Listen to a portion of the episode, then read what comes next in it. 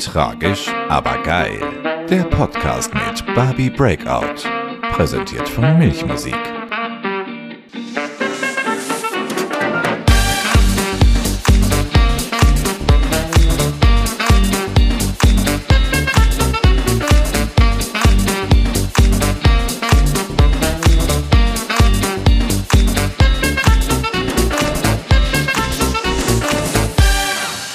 Hallo meine Lieben und willkommen zurück zu einer weiteren Folge von Tragisch, aber geil.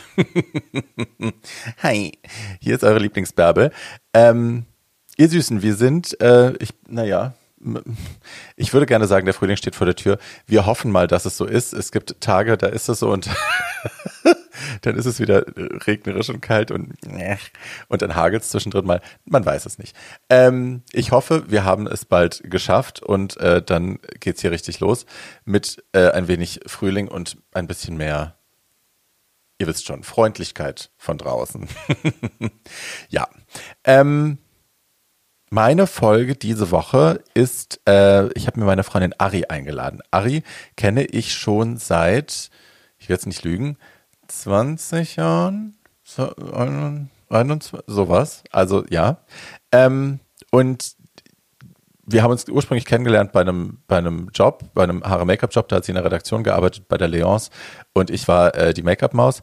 Und dann haben wir uns ganz lange nicht gesehen und sind uns dann äh, bei unserer gemeinsamen Freundin und Kundin Barbara Becker wieder über die Füße gefallen, äh, die ist nämlich schon auch länger mit Bärbel, also Barbara heißt auch Bärbel, hi, ähm, befreundet und arbeitet für sie und dann äh, waren wir plötzlich im selben Team wieder und das war natürlich total schön.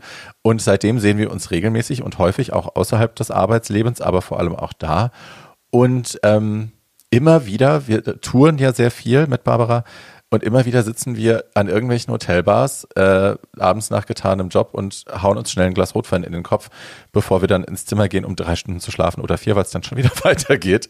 Ähm, und Ari erzählt immer so wahnsinnig spannende Geschichten äh, über ihre Zeit. Ari ist eine schwarze Frau, eine wunderschöne schwarze Frau, ähm, die im Osten groß geworden ist. Und da, also allein das schon ist für mich immer ein un unerschöpflicher Quell von äh, Faszination, weil einfach die Geschichten, die sie erlebt hat, so einen speziellen Winkel, einen, so einen speziellen Blickwinkel haben, weil ähm, es gab halt nicht so viele Schwarze im Osten. Und ähm, ne, also Ari hat eben, ja, die Geschichte an sich ist unique, die ist einzigartig. Ähm, dann ist sie auch noch da ein, ein, ein Superstar-Model geworden im Osten quasi. Ähm, war dann ein wenig berühmt, so kann man fast schon sagen. Und ähm, auch das ist lustig, wenn sie das heute erzählt. Was heißt lustig? Es ist spannend, wenn sie das heute erzählt, weil da einfach, ähm, ja, weil sie den Osten ganz anders erlebt hat als viele andere, die überall anstehen mussten und Jahre auf Dinge warten mussten. Weil sie da ein gewisses Privileg hatte, äh, ging das oft schneller und einfacher. Ähm, was lustig ist, weil sie als Schwarze dann doch auch äh, ne, eigentlich diskriminiert worden ist und definitiv viel Rassismus erfahren hat, aber äh, dann durch das, durch das Bekanntheitsprivileg ähm, Zugang zu anderen Sachen hatte. Spannend. Äh, in den späteren Jahren ist äh, Ari dann äh, die Tourmanagerin von Culture Candela geworden. Ihr erinnert euch an äh, Culture Candela, vor allem Hammer, war ja ein großer Hit, ich glaube Mitte der, der 2010er Jahre. Ähm, da war sie Tourmanagerin auch wieder ewig, ich glaube zwölf Jahre, zehn Jahre, irgendwie so. Und ähm, hat da die chaotischen Jungs äh, bei der Stange gehalten und dafür, hat dafür gesorgt, dass die saubere Wäsche haben und so und in schönen Hotelzimmern schlafen können. So oder so ist Ari eine sehr lustige Person. Ich habe immer wahnsinnig viel Spaß mit ihr. Sie ist super klug und smart und nett und lieb, ähm, kann aber auch ganz schön durchgreifen, wenn das nötig ist, wenn äh, ihre Künstler nicht gut behandelt werden oder wenn, ähm, wenn sie Ungerechtigkeit erfährt. Lustigerweise habe ich das Gefühl oder ist mir aufgefallen, dass Ari tatsächlich zu den Frauen gehört oder zu den Menschen gehört, die relativ spät erst auch ähm, für sich selbst sich quergestellt haben. Also ich habe ganz oft Ari erlebt, wenn irgendwelche rassistischen Dinge bei uns auf Tour passiert sind, was ja ständig passiert, wenn man mit zwei schwarzen Frauen unterwegs ist, ähm, dann war ich immer eher der, der ein Fass aufmachen wollte und mich äh, ne, streiten wollte. Und Ari war dann oft, ach, es ist schon okay, es ist schon okay. Was auch völlig verständlich ist, wenn man ähm, in der Situation eben schon sein ganzes Leben lang lebt, dass man sich nicht immer anlegen will, dass man oft auch einfach durchrutschen will und man will nicht immer sich auf die Hinterbeine stellen. Völlig verständlich. Ähm, ich habe dann auch gelernt, einfach oft auch mich da unterzuordnen und dann einfach auch zu sagen, ja klar, alles klar, wenn du, dis, wenn du dich nicht streiten willst, streite ich mich jetzt auch nicht. Ähm, dann gehen wir jetzt weiter. Und ich erlebe in den letzten Jahren bei Ari auch eben das Gegenteil, nämlich dass sie sich im, ich will jetzt nicht sagen im Alter, Ari ist keine alte Frau, aber dass sie äh, in, in den letzten Jahren sich gerne auch mal auf die Hinterbeine stellt und ähm, eben Sachen gar nicht mehr durchgehen lässt und so Casual Racism sofort auch benennt und also jetzt auch mal für sich, nicht immer nur für andere, sondern dann auch mal für sich sagt, so Moment, so redest du aber jetzt bitte nicht mit mir und das machen wir nicht. Ähm, und ich liebe das. Hi.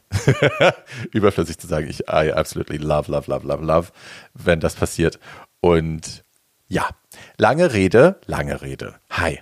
Äh, wir kommen jetzt gleich zu Ari. Eine Sache noch vorneweg. Ihr könnt mir wie immer, wenn ihr findet, dass meine äh, Podcast-Arbeit hier, ähm, ne, wenn das das verdient hat, äh, unterstützt zu werden, dann könnt ihr mir natürlich immer gerne Geld schicken und zwar an meinen PayPal-Link. Das ist paypal.me slash Barbie Breakout, also paypal.me slash Barbie Breakout äh, in einem Wort. Ich packe den Link auch in die Show Notes.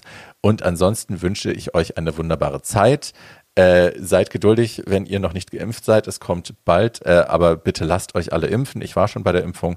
Ähm, ich habe BioNTech bekommen. Ich hatte äh, einen Tag, hat mir der Arm ein bisschen wehgetan und dann war das auch wieder vorbei. Äh, ich habe weder Bill Gates im Kopf noch sonst irgendwas. Ähm, mir geht's super. Dankeschön. Auf Wiedersehen. Und jetzt viel Spaß mit der Ari. Tschüss, ihr Süßen. Mau. ja, also. Ja, es war kurz still, deswegen hat er sich gedacht, er muss Ja. jetzt, muss noch was nachhaken. Hallo, liebe Ari. Hi, na, Na? na. Das ist dein erster Podcast heute, ne? Ja, mein allererster Podcast. Wie geht's dir damit? Bist du aufgeregt? Ja. das habe ich mir tatsächlich in der, ähm, auf der Fahrt hierher überlegt, ob ich aufgeregt bin. Und ja, ich bin ein bisschen aufgeregt. Das habe ich dir hoffentlich gleich genommen. Entspannen Sie sich jetzt. Ja. Nein. Mein Schatz, äh, ich habe dich im Intro schon vorgestellt. Das heißt, die Leute haben jetzt schon eine kleine Idee, ähm, wer du bist, woher wir uns kennen und äh, warum du heute hier bist. Hast du eine Erinnerung an unser erstes Zusammentreffen noch? Ich habe tatsächlich eine, also ich weiß, dass wir uns bei einem Leons-Shooting getroffen Mhm. haben. Und ähm, ich weiß allerdings noch, dass du mir äh, die Augenbrauen wohl äh, gezupft hast Das oder stimmt. die Augenbrauen in Form ge äh, gebracht hast, die ich vielleicht wild gezupft habe oder zu viel oder zu wenig, keine Ahnung, weiß nicht mehr. Aber ich erinnere mich in der Tat, also wenn ich die Augen zumache, sehe ich jetzt nicht dich und mich an diesem, an diesem, an diesem Set. Ja? Ich weiß es auch gar nicht, ob es am Set war. Meine Erinnerung, also ich kann mich auch nicht erinnern, ob es das, vielleicht war das erste Mal am Set, dann weiß ich es nicht. Meine erste Erinnerung ist, dass wir in der Leons in der Redaktion saßen am Computer und da irgendwas besprochen haben. Ich glaube, mit den Bildern, Attila hat Okay. fotografiert, was, welches Layout, lalala, welche Anzeigenkunde dazu. Und da war auch das mit den Augenbrauen. Ähm, aber das ist jetzt auch schon wie lange her?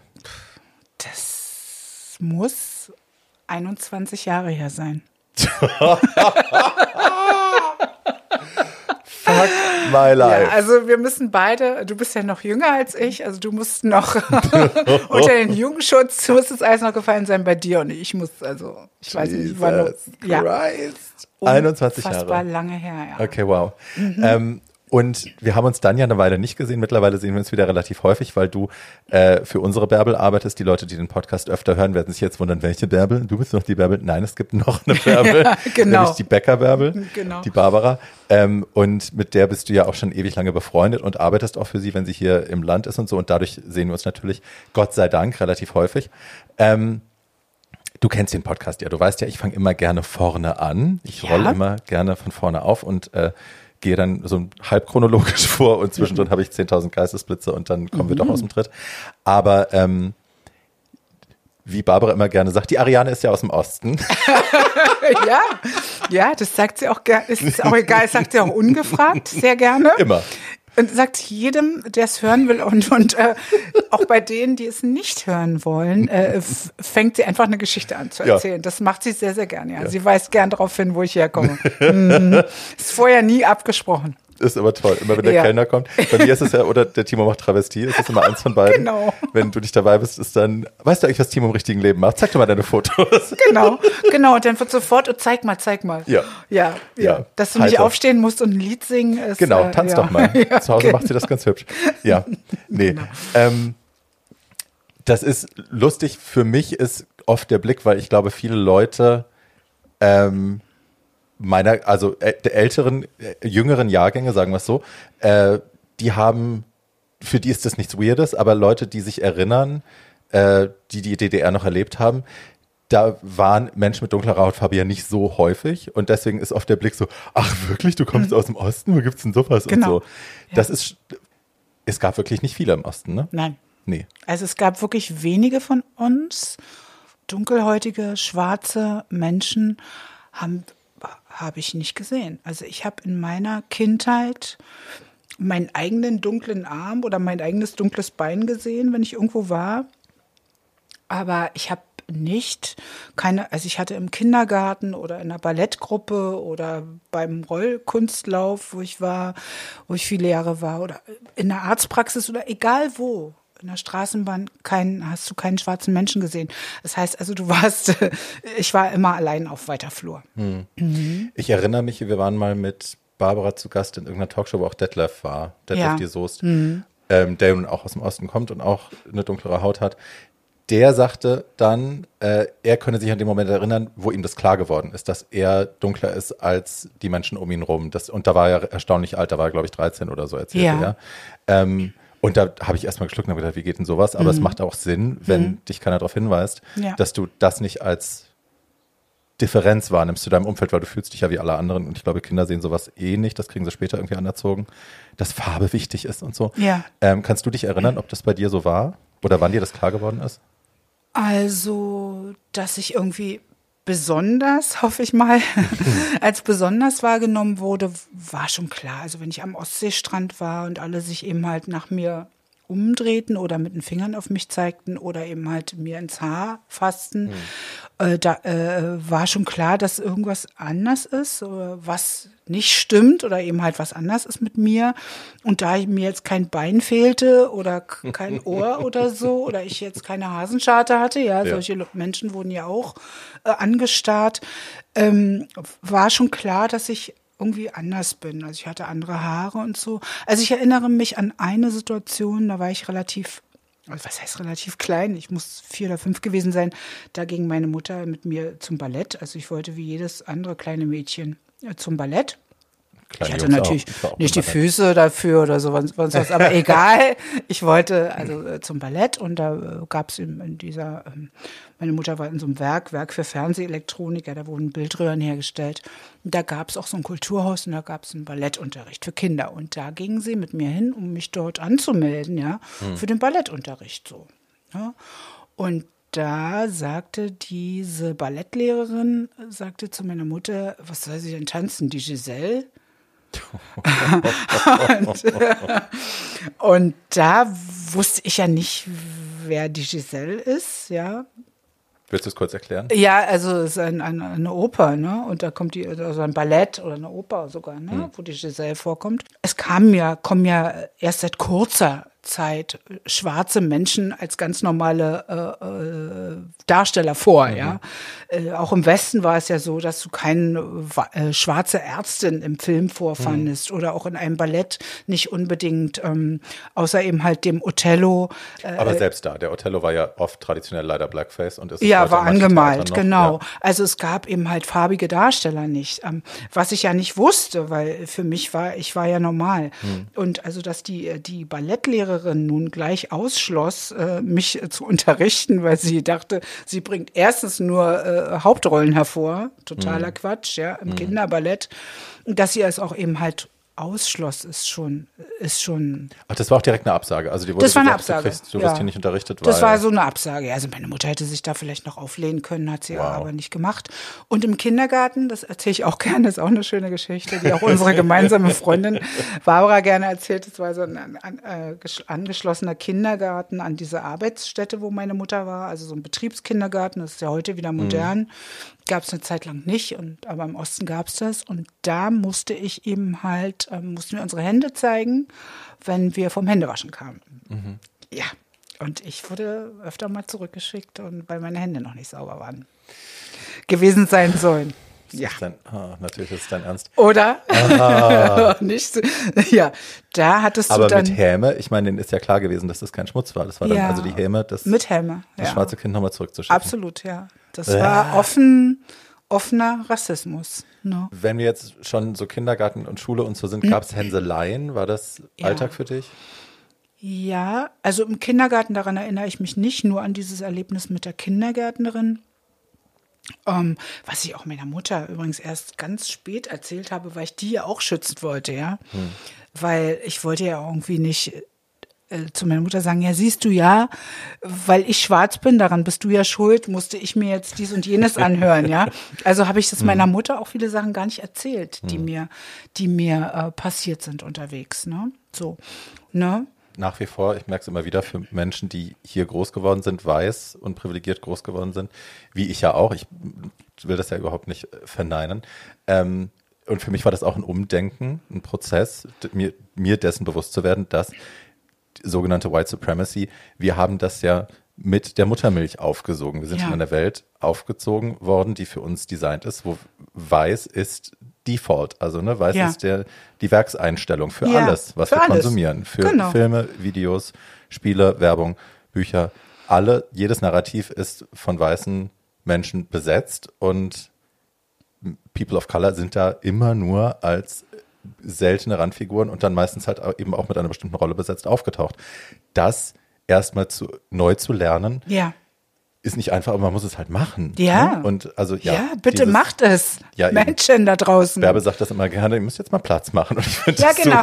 Ja, das, ist, das ist das Beste. Ihr immer merkt, wir sind beide f- große Fans von Bärbe. Ja, Nee, absolut. es ist so. Ja, Absolut. ja. Genau, Platz machen. Ja. Du hast äh, gerade schon erzählt, dass ähm, du das von deiner Mama auch fernhalten wolltest, wenn Ja. Leute dich bös angegangen sind. Wie war das denn? Also ich nehme an, deine Mama ist weiß. Ja. Ja. Und Papa dunkler. Schwarz, genau. Papa nicht da? Nee, der war nicht da. Der hat hier ähm, ähm, nur kurz gelernt. Also sie hatte, die hatten so einen gemeinsamen Lehrgang besucht, der irgendwie über ein halbes Jahr ging oder ich weiß es ehrlich gesagt gar nicht genau.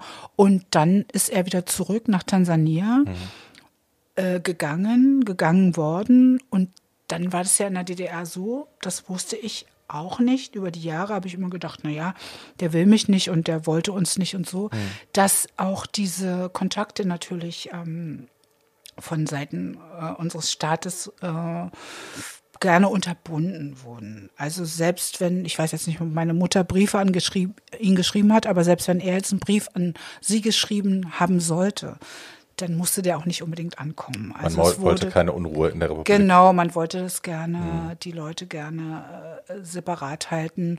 Und meine Mutter, die hatte sogar Ärger in ihrer ähm, Partei. Also in ihrer Parteigruppe wurde sie also gefragt, warum sie ein schwarzes Kind hat. Ja. Und meine Großmutter hat ihr Parteibuch. Äh, da gab es damals noch so Baracken, wo man seinen Parteibeitrag bezahlte. Und äh, da ist meine Mutter, äh, meine Großmutter im Kinderwagen mit mir hingelaufen und hat ihr Parteibuch auf den Tisch geknallt. Und hat gesagt, ich trete hier mit aus und ihr könnt mich ruhig abholen. Das wäre nicht das erste Mal. Ja, so, bums. Mit einem schwarzen Kind warst du auch gleich so ein bisschen Staatsfeind. Ja, stell dir mal vor, in der DDR. Ne? Ja. Na, die Behauptung, es hätte keinen Rassismus gegeben in der Hm. DDR, die, die Behauptung steht ja, aber die Realität war natürlich eine ganz andere. Auch für die vietnamesischen Menschen, die hier waren. Ja. Also ja, es war ja für viele Leute einfach nicht schön. Nee, die waren kaserniert. Also ich habe ja keinen Vietnamesen zum Beispiel in der Nachbarschaft gehabt.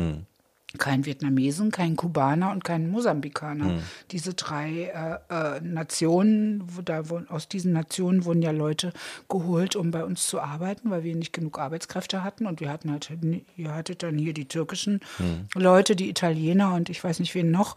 Und wir eben halt die.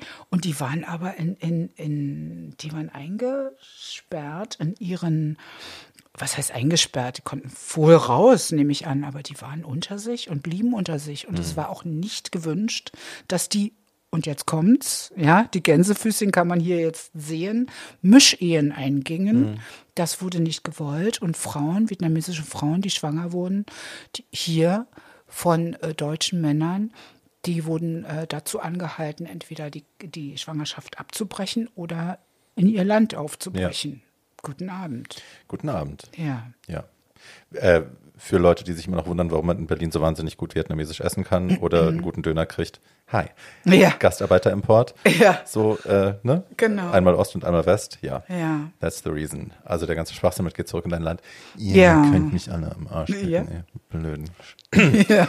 So, ähm, Mhm. wie war das bei euch zu Hause? Also, also ich lese raus, oder du hast, Mhm. ja, hast ja erzählt, dass äh, also starke Frauen, kämpferische Frauen in deiner Familie, ähm, auch die Oma, die sich nichts vormachen lässt und so. Ähm, Gab es denn irgendwo im Ostfernsehen, ich habe noch nie Ostfernsehen geschaut, gab es irgendjemanden, der aussah wie du, wo du gesehen hast, guck mal, der ist wie Mhm. Ja. ich? Ja? Ja, und zwar im äh, Fernsehballett beziehungsweise im Friedrichstadtpalast äh, Ballett gab es eine Tänzerin. Und zwar, da gab es so, ein, so eine Speerspitze von Tänzern, es waren immer zwei Männer und zwei Frauen.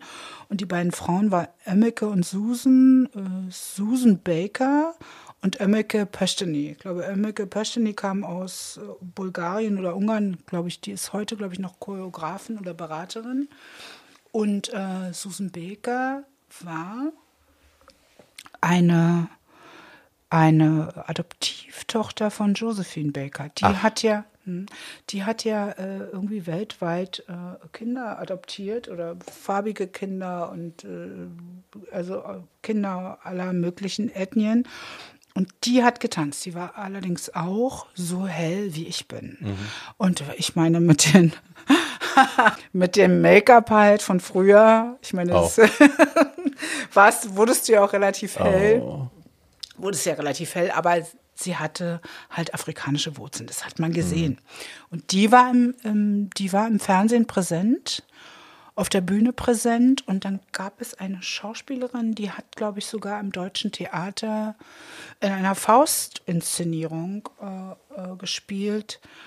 Und die soll so dunkel gewesen sein wie ich. Aber die, ich habe die nie gesehen. Und dann gab es irgendwie noch ein Schlagersternchen oder so. Aber das war dann schon, als ich erwachsen war. Also da ging es langsam los, äh, dass man mitbekam in der DDR, okay, wir haben farbige Leute unter uns. Und äh, wir müssen die jetzt auch mal zeigen. Und wir müssen auch mal zeigen, dass wir irgendwie international Wir sind total weltoffen hier. Guck Total. mal, wen wir hier alles genau, haben. hier, schau mal, Ja. Leipziger Messe. Ja, da kam ja auch mein Durchbruch. Genau, als Model. Ey, genau. Da kommen wir gleich noch hin. Ähm, erinnerst du dich, wann dir klar geworden ist, dass du das vielleicht auch nutzen kannst oder dass du das irgendwie, dass, dass die einzige zu sein vielleicht auch Vorteile haben kann? Du meinst jetzt eine Black Card oder? Nee, ich meine generell, also Ne, so. Dass es nicht nur ein Außenseiter-Ding ist im Sinne von, du wirst diskriminiert und du wirst ausgeschlossen, sondern dass, dass es auch Leute gibt, die sich dafür interessieren. Aber vielleicht kommen wir da auch schon zum Modeln. Vielleicht ist das ja ein Ja, Schräg. ja, da ging's, ja, da ging's los. Hm. Wie kam das denn? Bist du entdeckt worden auf der Straße? Ja, natürlich, ja, wie Claudia. wie die alle entdeckt wurden auf der Straße in einem Club. Nein, es war so, ich habe meinen Sohn bekommen 1985 und habe ja vorher eine Lehre absolviert. Das durfte und musste jeder. Und ähm, ja, und da habe ich also Schriftsetzer gelernt. Das hat mir ganz gut Spaß gemacht. Und dann mm, brauchte man ja also sozusagen einen Lehrbetrieb. Und das war die Tribüne-Druckerei. Und habe dann äh, mit einer Freundin, die bei Bedamo äh, gearbeitet hat, ja, Bedamo? Be Berliner Damenmoden. In der Grünberger Straße. Also ich um die Ecke. Danach war da Zapper Fashion Group. Äh, für die habe ich dann später auch gearbeitet. Das sind Freunde von mir. Und äh, jedenfalls, da habe ich mich vorgestellt als Model. Also die war Chefsekretärin und hat gesagt, ja, wir suchen Models und ja, vor allem auch solche wie dich. Also lustig war auch immer, dass die Leute ja auch nicht gesagt haben, du bist schwarz. Man hat, wir haben das auch selber von uns nicht gesagt, sondern äh, hast du noch einen Bruder? Wurde eine Freundin von mir gefragt. Ja, äh, ist der auch so wie du? Also es wurde auch gar nicht ausgesprochen. Wie auch gar nicht ausgesprochen wurde. Ach so, du bist schwul. Äh, ist es dein Freund? Ach so, du bist schwul. Das wurde ja auch nicht ausgesprochen. Also ich glaube, es war auch eine Frage der Zeit oder wie, äh, die- dieser Ja. Epoche. Weißt du? Ja. Oder? Ja, also ich kenne ich kenn das gut, dass, also in Bezug auf schwul, dass das mir oft passiert ist, dass dann äh, gerade ältere Leute das Wort nicht aussprechen wollten. Und die Konnotation Mhm, Ja. ist halt, also wie es bei einem ankommt, ist leider immer, dass es halt was Schlechtes ist, was Genau. Schlimmes ist, was man lieber nicht aussprechen will, Genau. weil es ist ja ein bisschen schmutzig. Genau. So, ne? Also man Ja, und ist ja Schwarze auch so auch. wie du. So. Ja, so bist, ist der auch Mhm. so wie du? Oder ist das, das, das, genau. Und so war das auch mit, mit dem Schwarzsein. Es wurde nicht besprochen. Und heute ähm, gibt es ja viele schwarze Leute oder schwule Leute, Leute, die das erstmal, ich glaube, das ist auch ganz, ganz wichtig, dass wir das erstmal von uns selber sagen. Dass ich sage, ich bin eine schwarze Frau. Bums. Und meine Freundin und ich gegenseitig nicht. Wir sagen uns nicht jeden Tag, oh, wir sind schwarz, wir sind schwarz. Oh, bist du schwarz? Hallo, bist du schwarz?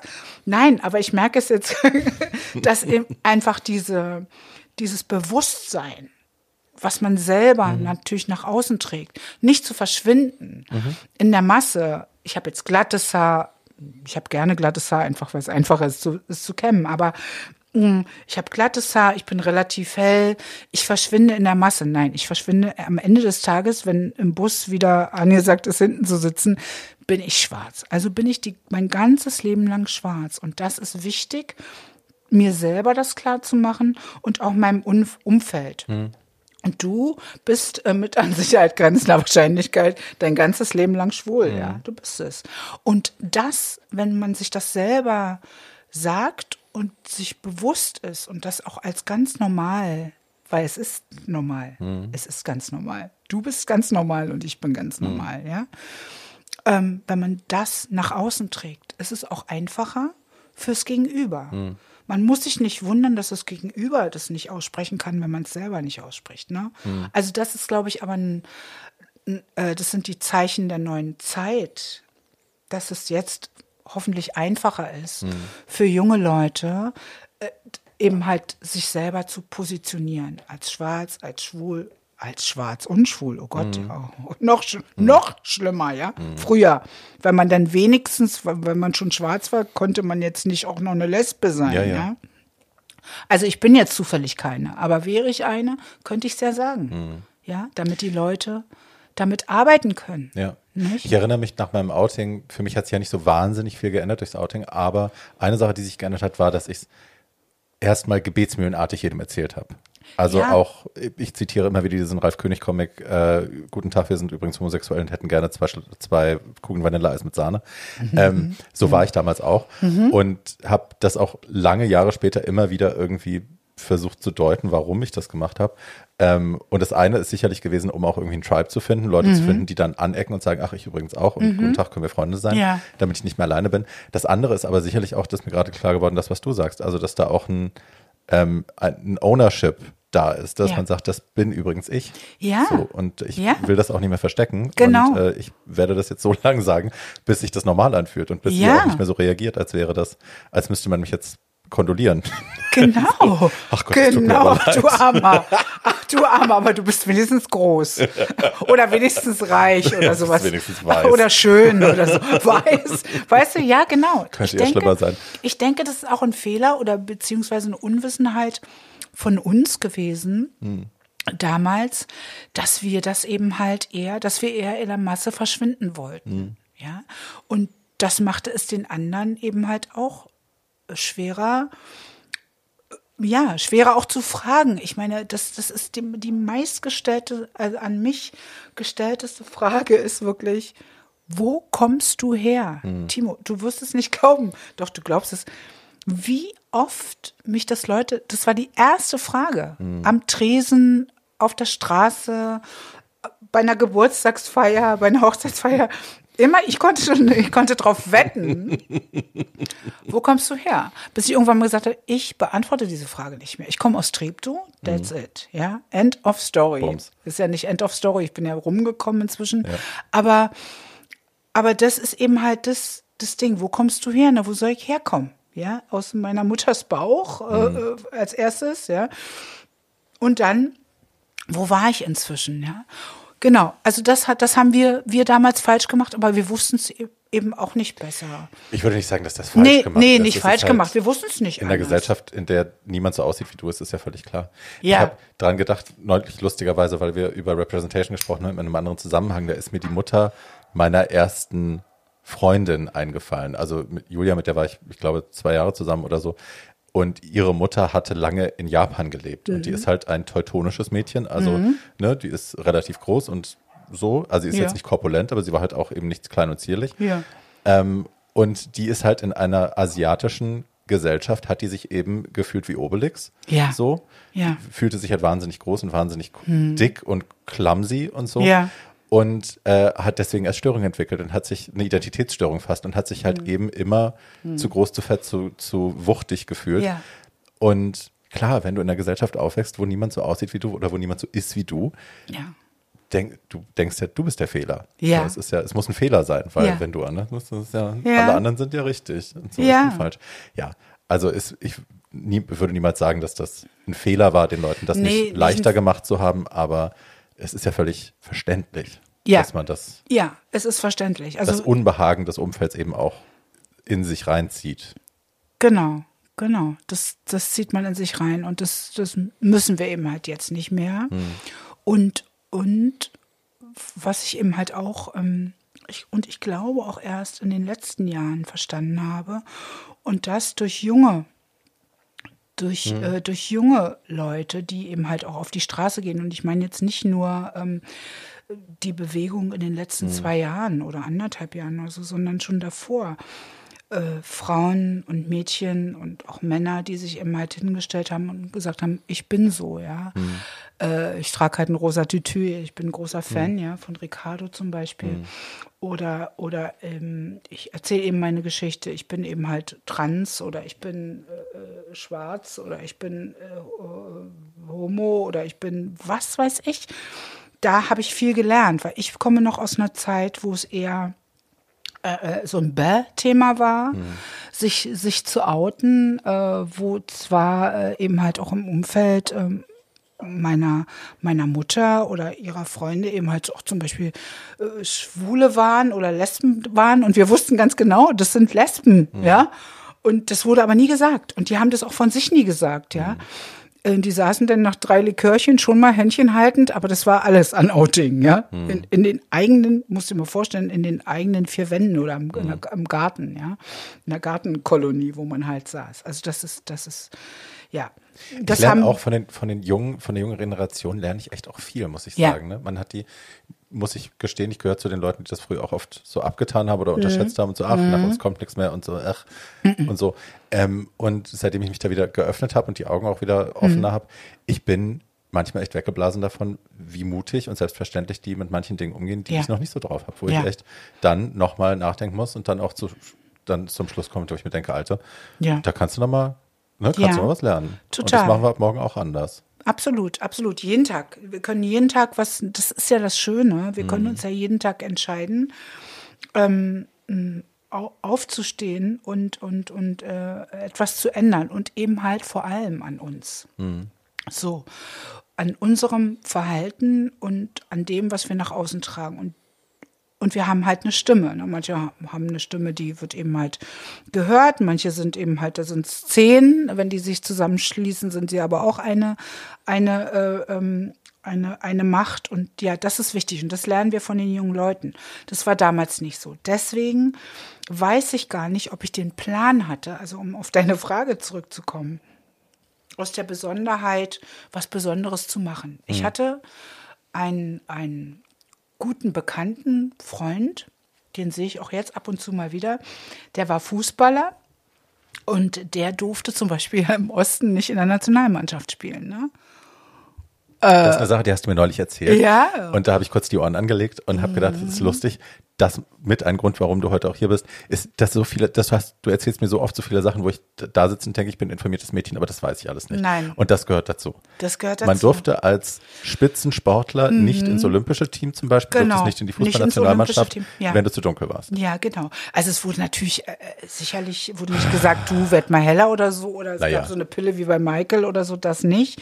Oder irgendeine Haut, äh, Hautpflege, die man da bekam, aber ähm, die kamen nicht in, in, ins Kader. Ne? Die kamen halt nicht weiter. Es gab Hirnläufer, das waren Zwillingspaar. Ich weiß gar nicht mehr, ob das ein Mädchen und ein Junge war. Aber die waren Hürdenläufer, die kamen auch nicht in die Auswahl. Also, ja. da war sehr viel Schönes dran im Osten. Also war, da war einiges an Ausgrenzung äh, passierte da. Aber es kam eben halt dazu, dass ich also mein, mein Kind bekam. Dann, danach war ich rappeldürr, ja. Und irgendwie war vorher auch nie dick, aber ich war immer halt rappeldürr und da äh, kam meine ehemalige Klassenkameradin Astrid äh, kam drauf, dass ich mich doch bewerben sollte. Also bei, beim Bedamo und da habe ich mich dann beworben als Model. Und da ging ich also in diesen, äh, in diese Fabrikhalle. Also das muss man sich nicht so vorstellen, als wenn man sich heute bei Zalando vorstellt und so ein, oder bei einer Redaktion ein Go-See hat, sondern man ging da einfach ins Werk und, äh, und, und auch ans Werk. Und dann bekam man drei Kleider äh, vor, äh, hingelegt und die zog man sich auch alleine an. Und die waren aber, die, die in der DDR wurde in einer, ich glaube, es war eine 38, eine heutige 38, es war glaube ich eine 82. Damals, wenn ich mich recht erinnere, wurde gemustert und dafür war ich zu, äh, zu schmal. Mhm. Und da hat man also an mir irgendwie die Kleider gedreht. Ja, sie sind Untermaß. Also die Direktrice, sie ist bestimmt auch anders da, äh, Schnittmeisterin oder so, sagte, nee, also das geht gar nicht. Aber, sagt sie, ich habe eine Freundin bei der Jugendmode, die sucht die sucht immer und gerade sowas wie sie und machte so, kniff so ein Auge zusammen, sowas wie sie, dachte ich, okay. Und dann fuhr ich dahin an Storkower Straße. Und da habe ich mich gerade letztlich mit einer, auch mit einer ehemaligen Kollegin, also sie hat lange gemodelt in der DDR, habe ich mich mit der unterhalten. Und die kannte die auch noch, also ich lasse jetzt mal den Namen weg, Wurscht. Die saß also hinter so einem Schreibtisch irgendwo in einem Büro in der Storkower Straße und da ging ich also rein und da sah die mich und sagte, hm, hm, hm. Sag ich, ja, ich soll hierher kommen, komm von da und da. Hm, hm, hm. War so ein bisschen die Rauch, rauchte auch hintereinander. Damals war ja Rauchen noch ja, ja. total, es war ja quasi ein Muss, ja. Gehörte zum guten Ton. Absolut, ja. Rochen und Wodka trinken war sowieso in der Tribüne. Also an alle, die noch leben von damals, ne? Wodka morgens um 7.30 Uhr in der Frühschicht, ja. Und die sagte dann zu mir, naja, Sie, Sie sind ja ganz schön klein, das ist wahr. Also ich bin 1,68 Meter. Aber Sie sehen ja toll aus. Also toll. Das stimmt. Ja. Das ja, stimmt. Das, das können wir einfach mal so festhalten. Das, das so. stimmt. Heute und noch. damals, ja, heute noch und damals eben halt, ich sah rasend aus. So, Bums. Und dann hat, sagte die, ja, mal sehen, mal sehen, ob ich was für sie finde und so weiter und mal gucken. Äh, schreiben Sie mal hier alles auf. Und dann hatte ich ja, ich hatte kein Telefon zu Hause. Ein Handy gab es ja auch nicht. Also es war 1985, muss ich dazu sagen. 1985 in der DDR im Winter. So. Und dann äh, wollte ich schon ihr Büro verlassen, klingelte, also schrillte ihr Telefon, äh, wie in so einem alten Krimi, so ein Telefon, ging sie ran, bedeutete mir also, mich noch wieder hinzusetzen und quatschte also mit irgendjemandem, sagte, ja, nee, nee, hab ich nicht, hab ich nicht, ja, ich vielleicht, mal sehen, warte mal. Und machte wirklich, war wirklich wie eine Filmszene, sagte sie, was machen Sie äh, nächstes Wochenende? Da sagte ich so, na, nichts äh, bislang. nichts. Und dann sagte sie, na, fahren Sie nach Suhl. Suhl ist irgendwie in Thüringen, war ich bis dahin dann auch nicht mehr. Also Suhl hatte ich dann, also in Suhl hatte ich meine erste Modenschau.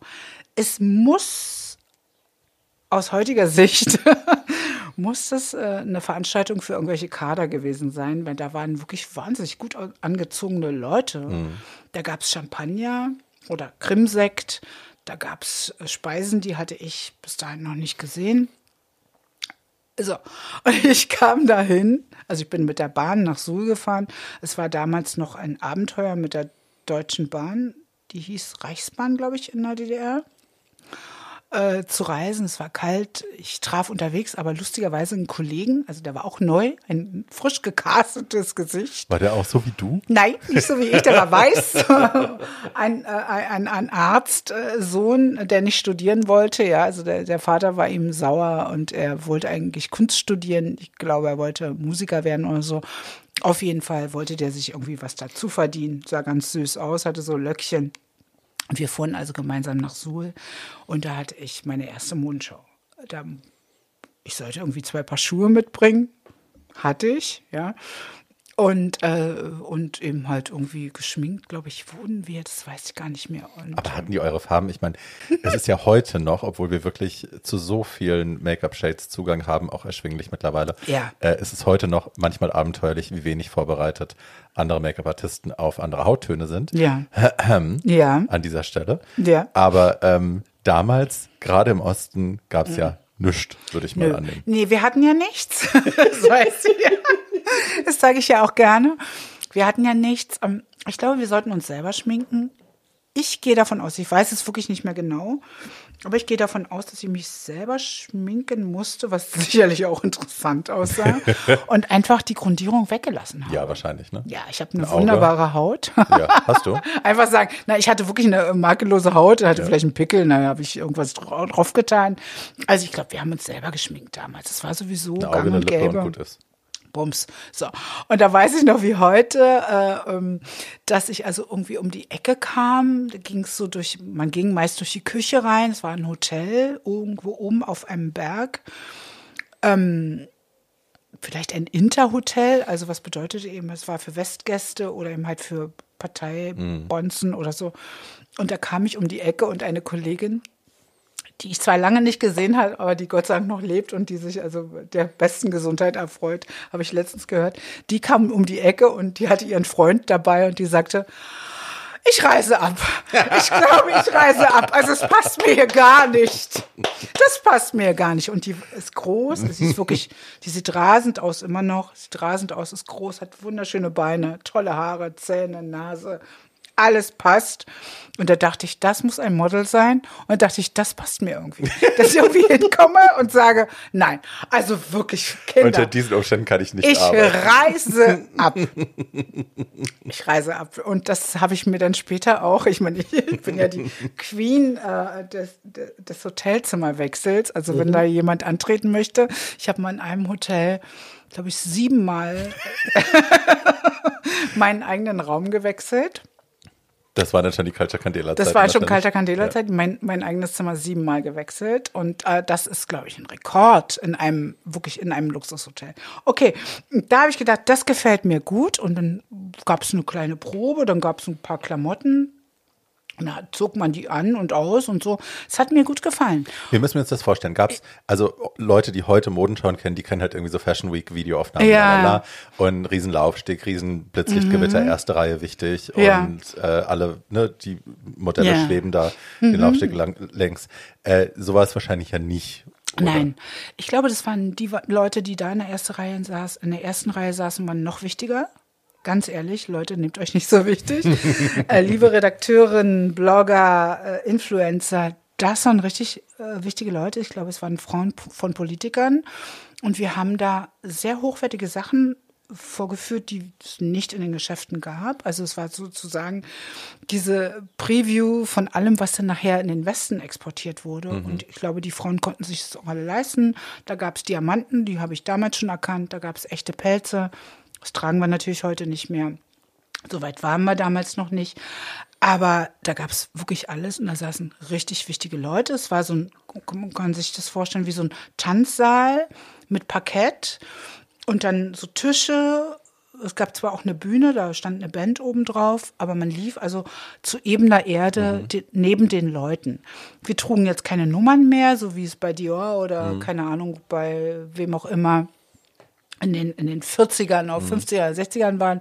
Aber es wurde schon moderiert. Es kommt jetzt äh, Susanne und die trägt. Und dann gab es die ganz, äh, ganz konkrete Moderation von dem, was wir trugen. Also es war eine Verkaufsmodenschau. Vielleicht durften sich die Damen das auch aussuchen.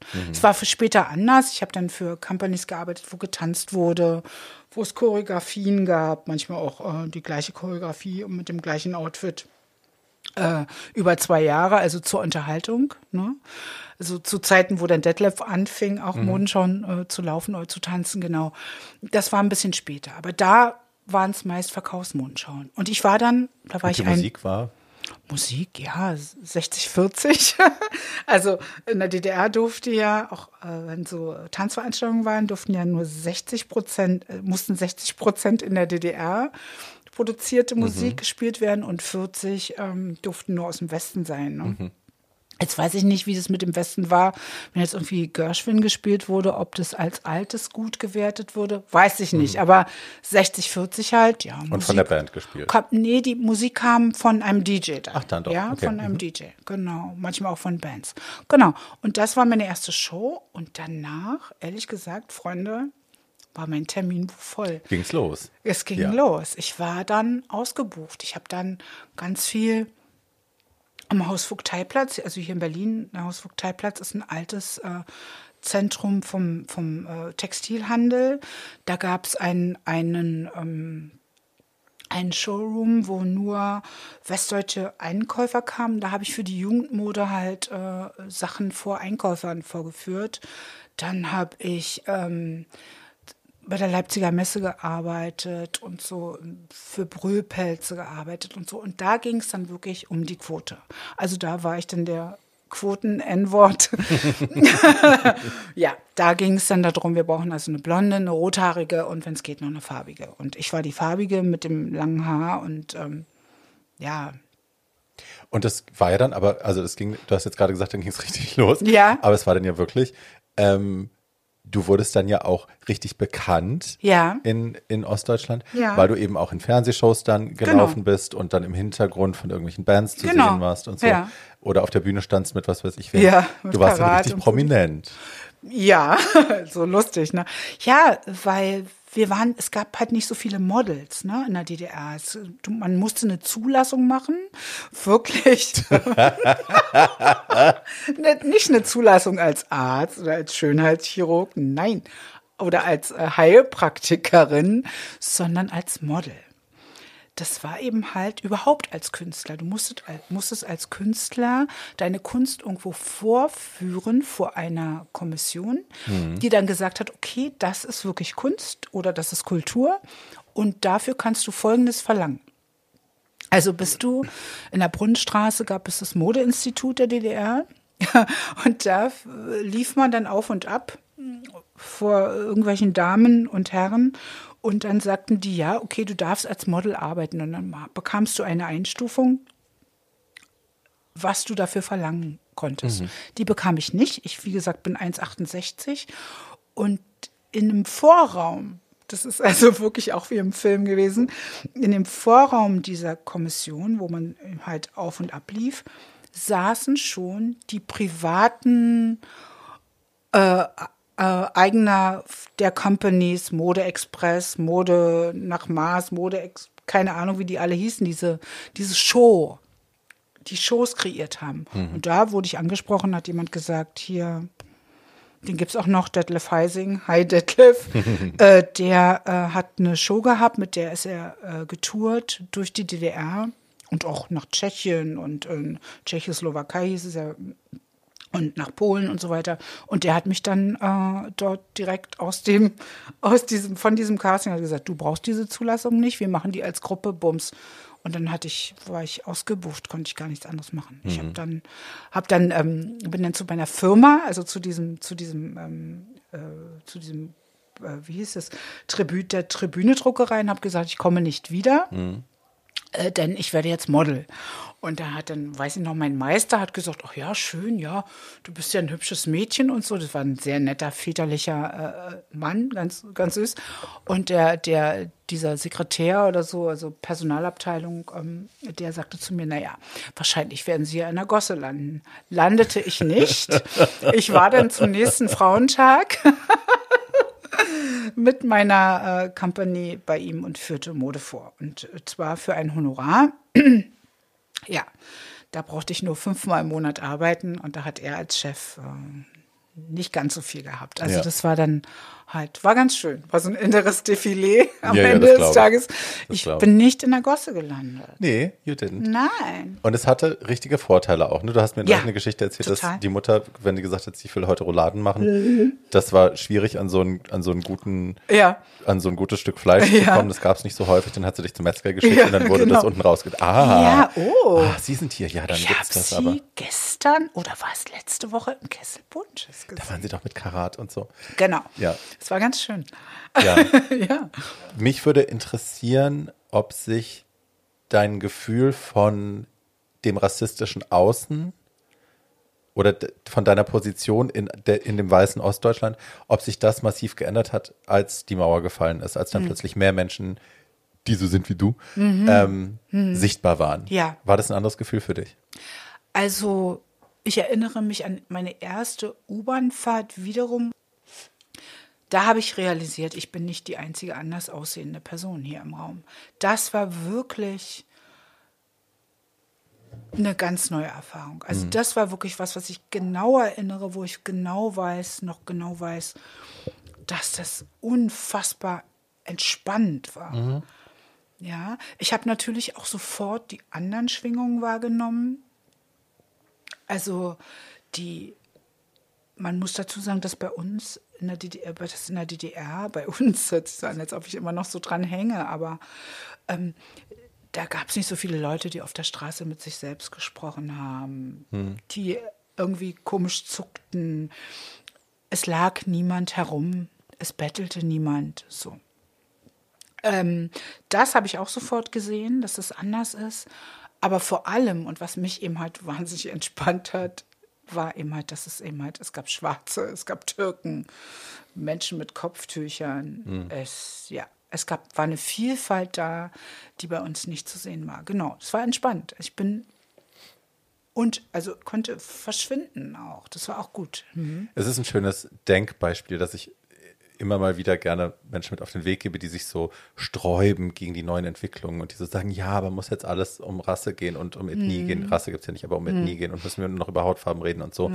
Ähm, das schöne Denkbeispiel ist immer, stell dir vor, du bist dein Leben lang der einzige Mensch, der so ist wie du und der so aussieht wie du im Raum mit Menschen, die anders sind. Und zwar alle gleich. Ja. Also ne, in dem Beispiel der einzige schwarze Mensch in einem Raum, der immer gefüllt ist mit weißen Menschen und du bist immer der Einzige im öffentlichen Raum. Im Privaten natürlich noch mal was anderes.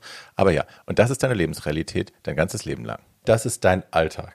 So viele weiße Menschen haben das noch nie erlebt in ihrem ganzen Leben. Ja. Noch nie. Ja, noch nie ja, genau. Waren die der einzige Mensch in einem vollen Raum, der weiß ist. Ja. So. Und vielleicht kann man sich das an diesem Beispiel gut Ja. vorstellen, wenn man dann zum allerersten Mal, wie alt warst du da, wenn man fragen darf? Ungefähr. Ungefähr 27 Ungefähr oder sowas? 27. Du musst 26, 27 Jahre alt werden, um zum ersten Ja. Mal nicht die Einzige in einem Raum zu sein, die schwarz war. Ja, ja. So. Hi, think about that. Ja. So, das ist, ich kriege ein bisschen Gänsehaut. Ja, ich auch. Das ist ein Moment. Ja, ja. Das habe ich wirklich, erst- also das war wirklich, ähm, ja, ganz neu. Und in der Mitte, guck mal, in der Mitte von was, naja gut, jetzt inzwischen bin ich ja viel älter, aber mein erwachsenes Leben war ja schon relativ weit fortgeschritten. Mein Sohn war fünf, ja. Ich war erwachsen, ich war selbstständig in der DDR, ja. Ich war ja auch nicht so oft, äh, nicht so häufig. Das, das war wirklich erstaunlich. Und dann auch nachher auch beruflich, also bei den Castings oder bei den egal, ja, zum Beispiel bei Castings. Da saß ich nicht als einzige Farbige. Und es war eben halt auch nicht klar, dass ich es dann unbedingt bekommen muss, den Job, weil ich eben halt schwarz bin. Sondern da gab es auch noch eine andere. Es gab auch noch eine neue Konkurrenz, natürlich. Es war für mich jetzt auch kein Problem, ja. Vielleicht war es mal eins, habe ich es nicht mitbekommen, ja. Aber es war wirklich, genau, ein ganz neues Gefühl. Ganz neues Gefühl, auch die Straße lang zu gehen und nicht unbedingt äh, meiner, meiner braunen Haut wegen an, an, angeschaut zu werden, sondern vielleicht, weil ich die Hose habe aus Versehen offen gelassen oder, oder die, den Rock vergessen oder so. Nein, weißt du so? Ja, ja. ja das ist schon, ja, das ist schon, ja, ja, so fühlt sich eben halt jemand im, ähm, im Latexanzug dann eben halt im entsprechenden Club, ja. Der ist endlich, Endlich Hause. mehr. Ja. Ich bin nicht der einzige Schwule im Dorf. Hi.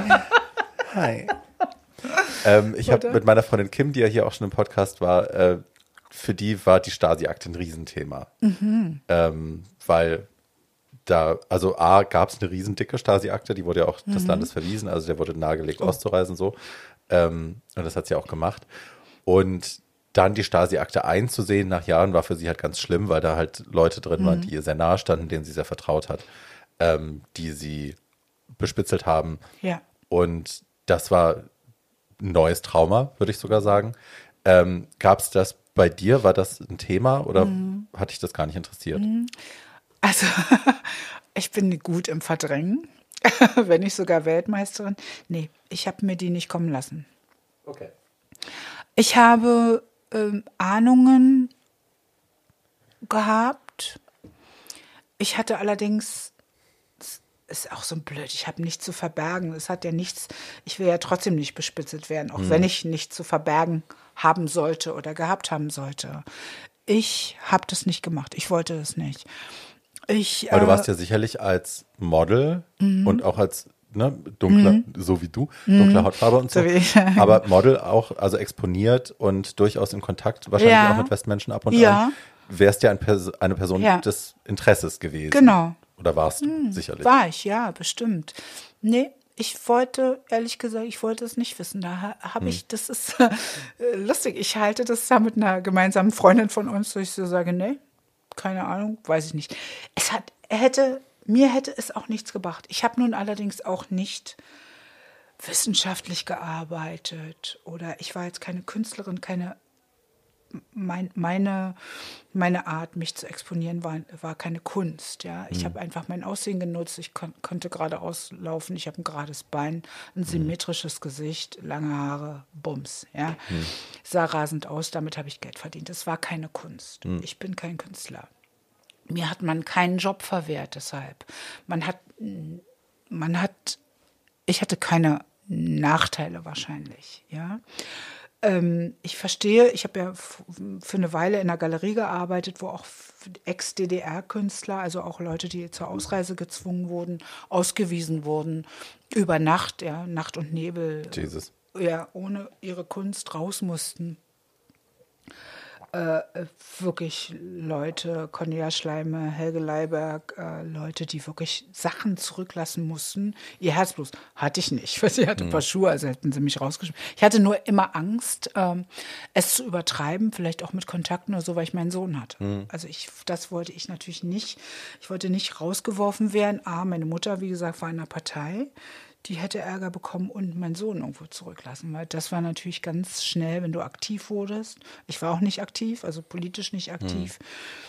Äh, wenn du aktiv wurdest, konnte es dir ganz schnell passieren, dass du eben halt wirklich nach Bautzen kamst und dein Kind sonst wohin, also einen Frauenknast und dein Kind sonst wohin kam. Ne? Da hatte ich schon vor Angst. Und ähm, ja, ich wollte es nicht wissen. Also diese, die Dinge, die die über mich rausgefunden haben sollten, bitteschön. Also, Na, ich, ich glaube, bei Kim ging es auch gar nicht so sehr darum, was sie über sie rausgefunden haben, sondern ich glaube, Kim wollte wissen, Wer es genau wer sie gespitzelt hat, also wem, Ja. wem sie fälschlicherweise vertraut aber hat. ich glaube, die hat andere, eine andere Geschichte Klar, gehabt. ne? die war Punkerin und Lesbe und so und So, very visible. die wurde und noch mal political ganz anders. Die hat sich angelegt. Die war eine politisch Ja, ja. aktiv. Und da würde ich es auch wissen wollen. Hm. Aber ich habe Röcke vorgetragen. Pff, verstehst du? Wer da geschrieben hat, dass ich vielleicht gesagt habe, so, hm, hat der Designer den hm, offen, es ist mir wurscht. Also Ja. ich, nee, nee, nee, es war mir wurscht, ich wollte es nicht. Ich weiß oder ahne von ein, zwei Kolleginnen, äh, dass die vielleicht aktiv waren, aber ist mir egal. Ist mir wurscht. Will ich nicht lesen. Ähm, wir machen jetzt einen kleinen Sprung. Also Ja. du hast ja vorhin schon die Leons angesprochen. Du warst Ja. äh, in der Redaktion als Anzeigen Ja, ich bin als Mädchen für alles angefangen. eigentlich? Gen- Ja, genau. So. Es gab ja Redaktion, dann gab es Verkauf, da habe ich beides gemacht Genau. und bin dann vor allem für die Produktion verantwortlich gewesen. Strecken produzieren Ja. und ja, Mode, Modestrecken produzieren. Das habe ich dann gemacht, genau. haben wir uns ja auch kennengelernt. Mhm. Ähm, du hast aber vor allem, und das ist ein, ein wichtiges Thema auch in deinem Leben, ein wichtiger, äh, ja, eine wichtige Zeit. Ja. Äh, du warst dann für Culture Candela die Tourmanagerin. Sag ich das richtig? Richtig. Und zwar lange, ne? Lange. Also Katja Candela ist jetzt, glaube ich, 18 oder wird 20 Jahre alt oder so. Und wir haben äh, ich habe vom ersten Konzert am 7.7. und dann weiß ich ja wieder nicht das Datum.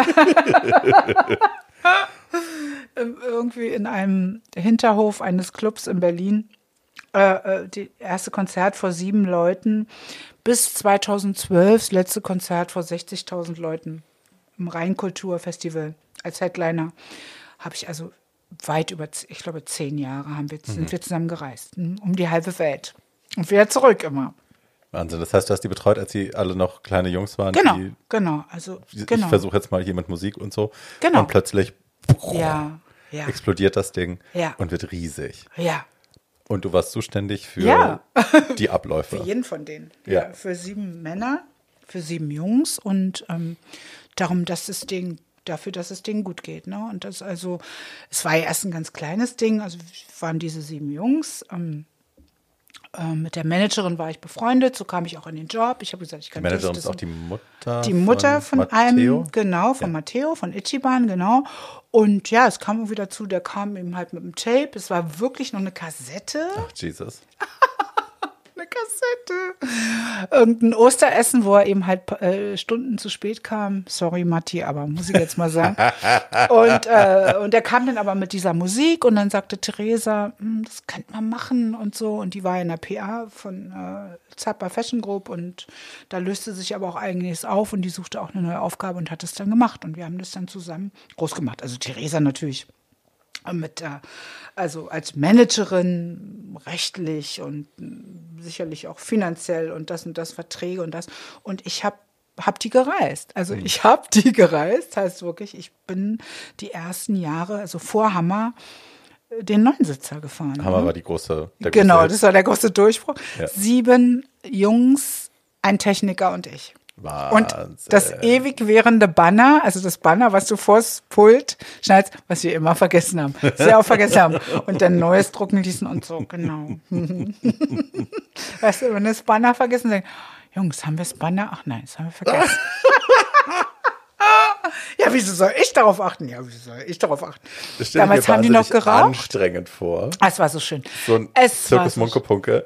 Ich meine, das sagen wir heute noch, wenn wir mit Barbara reisen. Der Zirkus ist in, den, in, den, in die Stadt eingeritten mit Ja. 38 Koffern und Ja.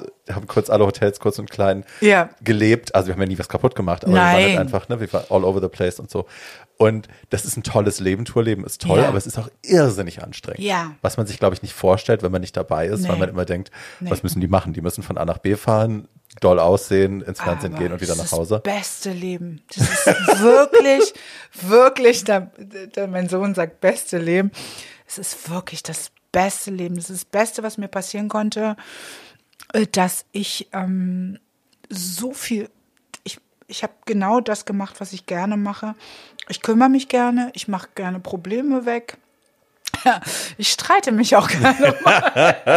Was aber toll ist, ich erinnere mich an einen Abend im Soho-Haus. Ich Ja. habe Barbara geschminkt und wir hatten einen, einen Essenswagen im Ja. Zimmer stehen, einen Trolley, wo äh, Essen drauf geliefert wurde. Und ich habe halt ihre Haare gemacht und ich habe nicht auf mein Handy geachtet. Ich hatte mein Ja. Handy kurz in der Hand, habe es auf diesen Tisch gelegt, weil der closest Da by war halt Platz, so. ja. Und dann wurde das Essen abgeholt. Ja. Und keiner von uns hat das hat darauf geachtet und irgendwann wurde mir klar, oh mein Gott, mein Handy ist weg. Und dann waren wir aber alle ganz sicher, naja, das muss ja dann in der Küche sein, Genau. das muss jemandem auffallen. Ja. Und es war aber nicht auffindbar. Nein. Und alle waren so, nein, es gibt kein Handy, es gab kein Handy, Ja, auf dem Wagen war kein Handy.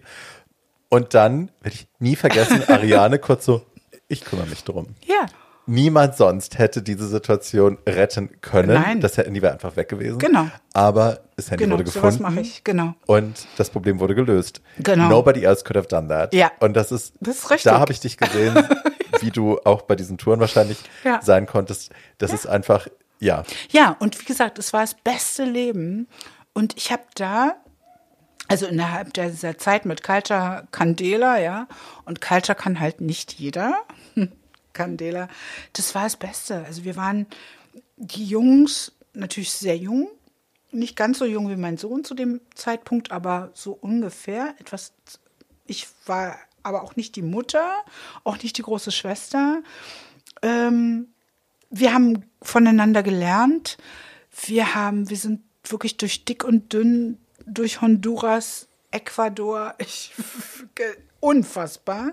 Russ, in Russland, ja, waren wir und so weiter. Und es war schön. Und die Musik, äh, ähm, die die gemacht haben, es war jetzt nicht, jedes Lied war, hat mir jetzt nicht gleich gut gefallen oder so.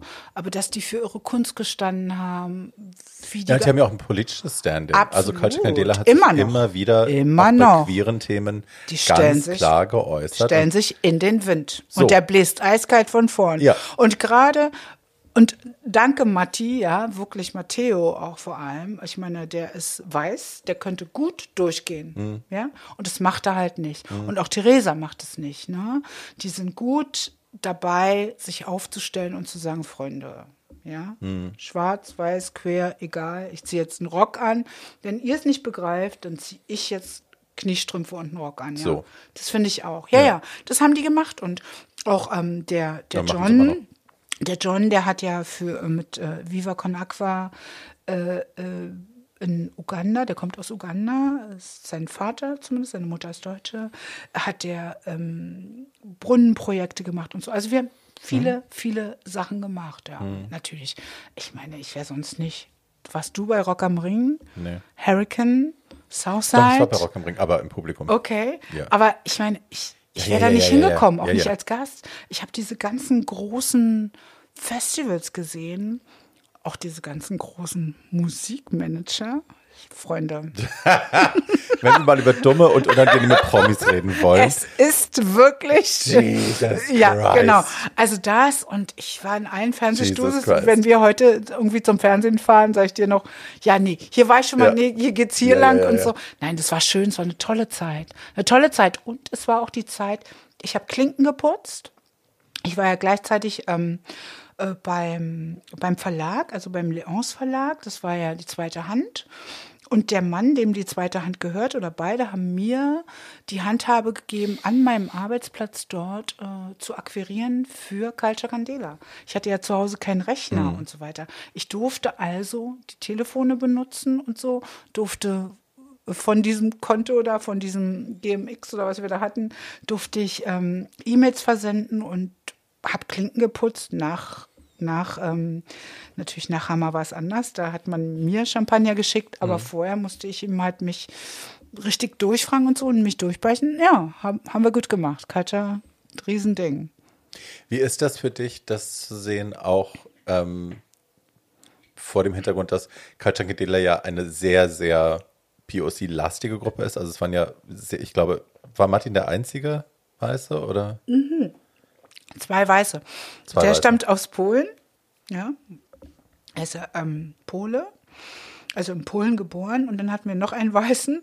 Und dann hatten wir ein, äh, zwei, zwei, drei, zwei ganze Latinos, einen halben Latino und einen halbschwarzen.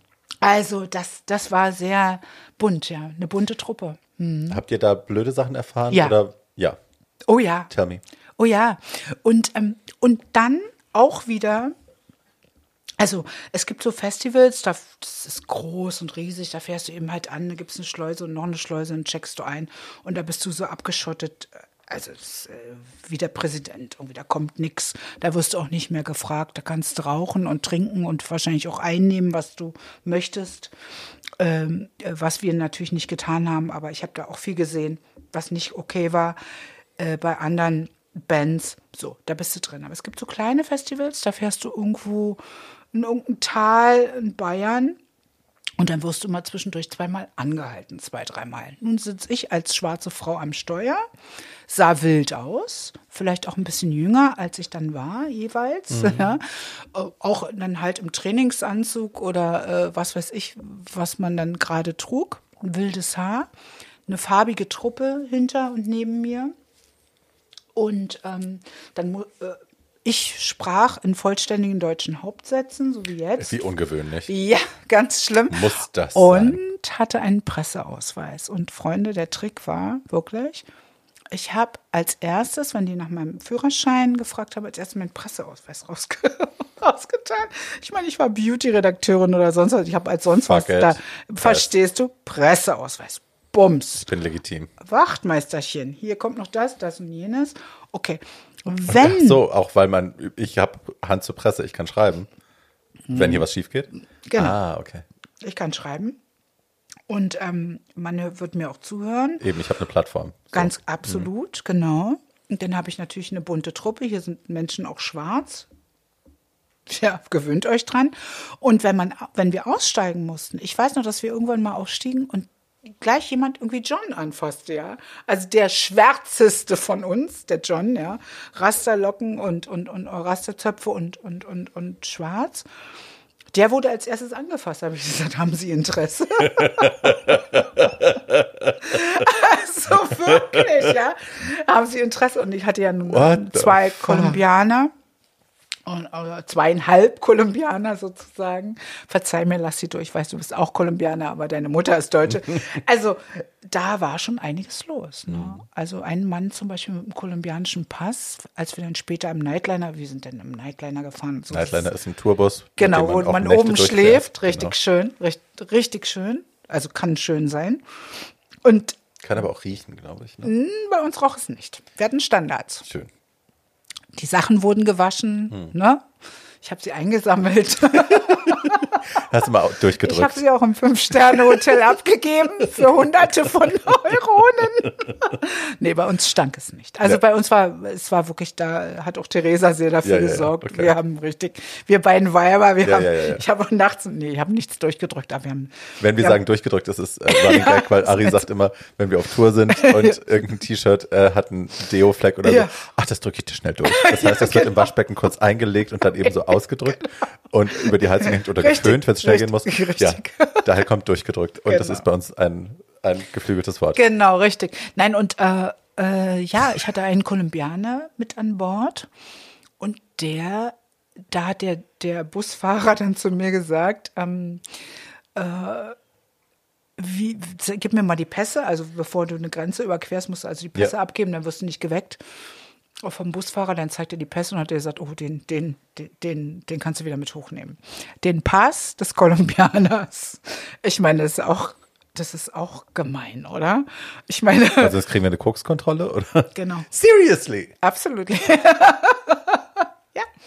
Da haben wir den Pass äh, wieder mit weggenommen.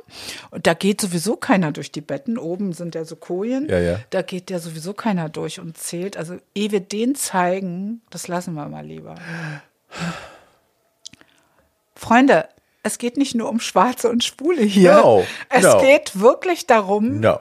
Stell Ja. dir mal vor, jeder Kolumbianer wäre jetzt gleich ein Koksdealer oder was? Was ist denn hier los? Aber es ist, also ich rede mir in den letzten Monaten den Mund fusselig because of anti-Asian hate. Ja. Und auch in meinem Freundeskreis, in meinem Ja. Bekanntenkreis, ich habe Gespräche geführt, das glaubst du nicht, obwohl natürlich glaubst du das, Ja. weil du es kennst. Aber ich habe Gespräche geführt mit Leuten, mit denen ich Gott sei Dank nicht befreundet bin in meinem Bekanntenkreis, Ja. wo du wirklich die Ohren anlegst und dir denkst, Ja. hast du das, das hast du jetzt nicht wirklich gesagt. ja. Wir alle, die ganze Welt leidet gerade wegen der, wegen der Pandemie, weil die Chinesen alles fressen müssen. So. Unfassbar. Und dann stehst du da und willst nicht zuschlagen. Ja. Weißt du, du stehst da und bist so, ja. das meinst du aber ernst jetzt? Ja, keine, ja, so. genau. Ja, also wenn wir von Antirassismus sprechen, geht es nicht um Schwarz und Weiß. Es geht um everybody. Es Ja. geht um die Menschheit als solches. Und Ja. es, also in jede Richtung, egal wohin man es schiebt, die Message ist ja immer, dass wir alle eins sind. Ja. Eine menschliche Rasse. Es gibt keine anderen Rassen als die menschliche Rasse and that's fucking it. Ja. Ja. Aber der Pole klaut, der, der Kolumbianer ist Koksdealer, der äh, Die ich Chinesen fressen alles. Der und der stinkt und der macht so, also es ist furchtbar. Ja. Dagegen müssen wir aufstehen. Wirklich. Ja. Jeden Tag. Und gerade in unserem Umfeld und auch gerade wenn äh, äh, eine Bekannte von mir hat mir letztens, hat letztens gesagt, ne, der Türke unten, also das ist ein Nachbar seit langem, ja. Und da habe ich gesagt, ich wünsche mir, ich weiß ja, wie du es meinst und ich weiß ja auch, dass du kein Rassist bist, ja. Oder keine Rassisten. Ich wünsche mir von dir, dass du dir den Namen merkst. Guck dir doch mal das Klingelschild Mhm. an und sag mir der Herr, warte, weiß ich, wie er jetzt heißt. Bitte. Sag mir nicht, sag nicht mehr zu mir der Nee, Türke und ich geh runter Dann zu sag mir der im ersten, Sch oh, um Gottes Willen, Ja, ja, nein. ja. Ja, bullshit. Fidschi. Stell Ja. dir mal vor. Ja, ja, ja, ja. All this bullshit. Das ist vorbei. Ich mein, das ist ja das Schöne auch. Wir sind ja in unserer Reisetruppe, wir sind ja auch politischer geworden miteinander. Ne? Ja, das stimmt. Also ich bin ja schon immer eine, eine lamoyante alte Kuh gewesen. Aber ähm, ich habe das aus dieser Gruppe auch dezidiert immer rausgehalten, weil ich nicht möchte, dass meine persönlichen Kriege in meine Arbeitswelt rein Ja. reichen und auch andere Leute äh, sich damit auseinandersetzen müssen, die damit vielleicht gar nichts zu tun haben. Damit Mhm. habe ich Barbara und dir Unrecht getan, weil ihr wart natürlich schon immer auf dem Stand, dass ihr Ja. das auch gerne wolltet. Aber ähm, da habe ich immer die Fresse gehalten. Aber wie oft wir mit irgendwelchen alten weißen Männern, sorry, Ja. ähm, an Ja. irgendwelchen Tischen gesessen haben nach getanen Jobs und denen erklären mussten, warum es nicht in Ordnung ist, dass sie das sagen, was sie sagen und Ja. warum sie den einen Menschen in unserem Team, der jetzt gerade nicht am Tisch sitzt, so und so betiteln. Ähm, was für Gespräche wir führen mussten äh, und immer noch führen. Und es ist, ja, es ist Heulen auf hohem Niveau natürlich, weil uns geht es allen gut und wir Ja. können all die Miete zahlen und ne, Ja. so. Und wir saßen dann auch im, im Sacher. Right. Aber es war auch nicht schön, das letzte Mal im Sacher, ne? Nein. Es war gar nicht Nein. schön. Der Es war Typ. gar nicht schön. Der Es Typ. ging um Schwuchteln. und die man ins Gas schicken soll, weil dann Ja. wäre hier Ruhe. Tatsächlich. Das und das N-Wort. Sacher. Im Sacher in Wien. Wie in den Hi. Wienern. Ja. Ja, genau. Genau. Also, nee, klar, wir saßen dann ähm, vielleicht bei einer wirklich eisgekühlten Cola und beim Champagner, aber genau. Ja, das Ding klar. ist, dass wir zum Beispiel, wir beide, wir haben ja da auch drüber gesprochen, wir Weiber unterwegs, wir, wir teilen uns ja dann einen Raum, Hm. dass wir, oftmals kamen wir ja auch nicht dazu, Politik zu diskutieren. Hm. Man muss dazu sagen, dass dieses Tourleben, was du ja vorhin angesprochen hast, auch wirklich ein hartes Business ist. Also wenn, wenn wir, wenn wir Zeit haben, äh, acht private Sätze zu wechseln auf einer viel? richtigen Tour, ist es wirklich viel. Und wenn wir Zeit haben, vier Stunden oder fünf Stunden zu schlafen, ist das ist auch viel. sehr, sehr viel. Ansonsten rennen wir wirklich. Es gibt ja so eine lustige Lady Gaga-Szene, wo sie sagt, ja, Ja. es ist nicht lustig. No sleep. Club. Another club. Another club. Play, play. Club. Play. Bums. Genau, so. Da. Und so ist es wirklich. Ja. Und das ist auch wenig glamourös, wenn man Blasen an den Füßen hat Ja? und wenn man einfach und die Koffer nicht mehr sehen kann und die nicht mehr zugehen und man dann vielleicht noch äh, wieder in die Sprengstoffkontrolle kommt. Also ich dann in dem Fall, Ja. weil du bist ja wenigstens weiß und Barbara ist Na, aber das berühmt. Tattoo hilft ja auch nicht. Die Tätowierungen Nein, das stimmt. Ja auch da hast du, ja oft, da hast oft du, ja genau, hast du dich sehr exponiert. Nein, Ja, aber das, dumm. das ist natürlich, aber, aber wir, uns war schon immer klar, du bist, du bist ja so ein Vorreiter. Du bist für uns ein Vorbild gewesen, immer in der Och. Zeit. Weil du so Sachen gemacht hast, weil Really? du Sachen, ja, weil du auch so Sachen gesagt hast und so und dich ausgesprochen hast und Aktivist bist oder Aktivistin bist und das alles, doch, doch, das haben wir öfter besprochen. Hm. Natürlich warst du nicht dabei.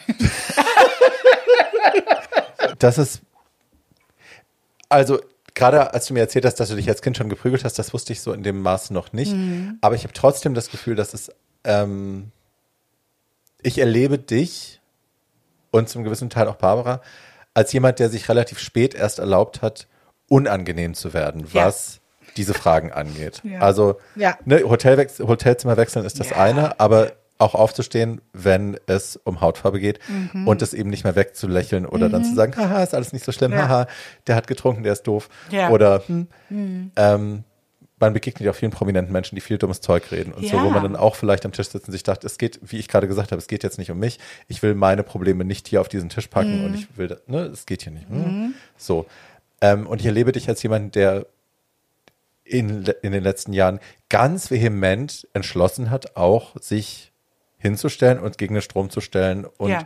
dann halt auch zu sagen, nö. Ja. Und so reden wir nicht. Ja, genau. Und das geht nicht. Ja, so und übrigens, nicht. wir sind hier schwarz. Ja. Guten Abend. Ist übrigens schwarz. Und so. Sie Hi. sehen ja. Genau. Ja, genau. Wie Sie sehen, äh, äh, sind wir schwarz. Ja, und hier ist auch noch ein Schwuler. Wenn Sie möchten, Hi. sprechen Sie mal mit dem. So. Genau, genau. Und, ja, ja. das, genau. Und das, Und das macht mich sehr glücklich, Mm. so das zu sehen. ja, und dazu hast du auch beigetragen. Oh, das ist, Nein, du hast, du bist ein Vorbild. jetzt sagt es nicht. Das Ich ganz in des allem. Also, ich meine, gut, deine Tapete ist toll. Deine Tapete ist toll.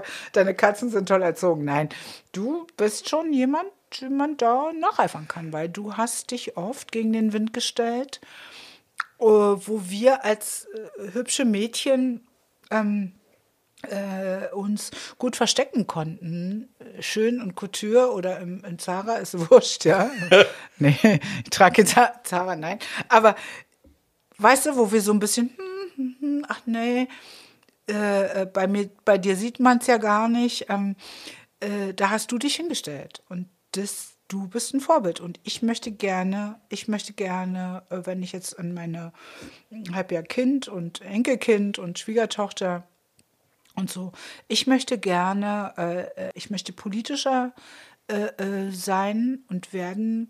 Und wenn es nur in meinem kleinen Umfeld ist, ich werde mich jetzt nicht bei der nächsten ähm, äh, Demo wahrscheinlich nicht auf den Wagen stellen und da irgendwas proklamieren. Aber ich werde in meinem Umfeld immer empfindlicher mhm. und ich werde nicht müde hinzuweisen mhm. oder und zu sagen, nee, merkt ihr den Namen von dem Mann da unten, der Türke, was heißt denn das? Hm. Merkt ihr den? Und wenn jemand Fidschi sagt, spring ich aus dem Anzug, hm. ja. Das ist nicht zeitgemäß. Das ist einfach, das, da, ihr hinkt hinterher. Und das hm. möchte ich, das kann ich im Kleinen machen. Das kann ich machen. Voll. Dafür bin ich jetzt angetreten. Voll. Und ich glaube auch, dass das, also Antirassismus oder generell der Kampf für mehr Toleranz in der Welt und für mehr Gleichheit in der Welt, mhm. dass das gar nicht so viel mit öffentlichem Proklamieren zu tun hat, mhm. sondern es hat sehr viel damit zu tun, was wir in unserem persönlichen Umfeld machen und wie wir uns verhalten. Ja. Und dass man dass man eben nicht mehr weghört und dass man ja. eben nicht mehr sagt, Haha, der hat es nicht so gemeint, ja. oder betrunken, was auch immer. Ja. All diesen Scheiß, dass man einfach anfängt, sich auch im Privaten unangenehm zu machen genau. und nicht mehr glatt zu machen, dass die Leute Absolut. dann vorbeirutschen können und das einfach sagen können, wie sie es immer gesagt haben, sondern ja. das ist halt genau. Weil also ganz ehrlich, man gibt auch anderen Leuten den Mut damit, dass die, die das hören, dann auch sagen können, stimmt verdammt nochmal. Ja. Ich hätte alleine vielleicht den Mut nicht gehabt, aber jetzt, wo du sagst, sage ich es auch. Richtig. Weil ist nämlich so. Ja. Und plötzlich wird eine Welle draus. Ähm, das klingt jetzt pathetisch. Ja. Aber du weißt, was ich meine. Ich ja. glaube, es geht gar nicht so sehr darum, öffentlich zu proklamieren oder einen schwarzen Square auf Instagram zu posten oder so, weil ich halte nicht so wahnsinnig viel von hm. so performativem Aktivismus. Ich halte viel mehr davon, im täglichen Leben, im echten ja. Leben ähm, geradlinig zu sein. Mhm. So. Richtig, finde ich auch. Finde ich auch wichtig. Und eben dann an einem Tisch, wenn da jemand sitzt und sagt, ja, was soll man denn dann nun sagen? das Schlimme ist, ich weiß genau, wie du meinst. genau. Zigeunersoße darf man nicht mehr sagen, das darf man nicht mehr sagen, das was Mit soll? Tränen in den Augen. was soll man ich weiß ja gar nicht mehr, was ich noch sagen soll. Das ja, ist genau. so schwer für mich. Ja, jedenfalls nicht das. Dann sag was anderes. Oder sag bitte, am besten wäre es ja für alle, doch. wenn du nichts sagst. Ne, für frag alle. Doch, frag doch, ohne weinerlich zu sein und ohne dich ja. zum Opfer zu machen, frag doch einfach, was kann ich denn genau, sagen? Frag und dann sagst doch. du mir das und ab dem Zeitpunkt sage ich das. Absolut. Punkt. Ich habe gerade, ich gerade Ugly Betty, ja. weil ich, ich schaue ja lieber alte Serien, als dass ich mm. neue schaue. Das ist schwierig. Ja, okay. Bist du nie up to oh, date? Voll, nein, ich kann so einzelne Sachen kann ich dann gucken, aber mm. die müssen mich sehr interessieren. Mm. Ähm, nee, und ich habe gerade Ugly Betty wieder geschaut und ich schaue es nach wie vor gerne, aber die Serie ist nicht gut gealtert. Äh, die eine der Hauptdarstellerinnen spielt eine Transfrau, es wird von mhm. einer Cis-Frau gespielt, ist aber eine Transfrau und die sagen die ganze Zeit das T-Wort. Da, das war damals halt noch okay und ich erinnere mhm. mich, ich habe das zu der damaligen Zeit auch ja. völlig ohne Betrachtungen gesagt und ja. it was okay und we laughed about it. Ja. Und es ist heute schwer, das zu gucken. Andererseits weiß ich aber auch, wir wussten es damals nicht besser. Mittlerweile wissen wir es besser. Und deswegen tun wir besser. Ja. Es ist, wie du sagst. Ja. Es braucht den Moment des kulturellen Erwachens, des Erwachens, dass Leute darauf aufmerksam gemacht werden, ach nee, es ist nicht mehr okay, erklär es mir. Ach, deswegen, alles klar. Alles klar. Und dann ist es auch in so. Ordnung. Ich bin großer Agatha Christie-Fan und ich höre also Hörspiele, mhm. äh, hör, hör, also Hörbücher höre ich mir an. Und da gibt es wirklich einen, ein, ein, eine ein Roman, der spielt auf einer Insel. Da werden also zehn Menschen auf eine Insel bestellt unter Vorspielung falscher Tatsachen. Die haben alle eine gemeinsame Vergangenheit, den Tod von jemandem zu verantworten. Und die werden alle nacheinander umgebracht. Ja? Mhm. Und die, dieser Roman heißt Zehn kleine Negerlein. Und Jesus. der heißt jetzt aber auch in einer neu gesprochenen Version Zehn kleine Seemänner, glaube ich, oder Seefahrer oder sowas. Bums. Tut umbenannt. Kein Tut keinem weh. Muss Tut keinem weh, wir verstehen es auch. Es sind also zehn Leute, es wird immer einige, einer weniger. Ja, tut keinem weh. End of Story. End Schön of Story. zu hören. Agatha Christie. End of Story, End of Podcast. mein Schatz, das war sehr schön so mit schön. dir. Sehr ja. schön mit dir. Ich freue mich, dass wir das gemacht haben, weil ich habe so lange habe ich schon äh, an dir rumgegraben und immer gesagt, ja, können wir machen, aber äh, jetzt Aber jetzt gerade gerade nicht. Ich habe habe jetzt, jetzt gerade ja, ich habe Haare, ich habe äh, es ist Wetter, Haare weh. draußen ist Wind, ich muss zu Hause bleiben. Ari, wunderschön, dass du da warst. Schön Dann, äh, wir bedanken uns, ja wunderschön. Wir bedanken uns und äh, ihr wisst, was ihr zu tun habt, äh, wenn ihr den Podcast hier mögt, dann könnt ihr mir äh, folgen. Äh, ihr könnt bei Instagram meinen, äh, ich packe das alles in die Show, das ist mir jetzt zu kompliziert. Tschüssi! Nachti.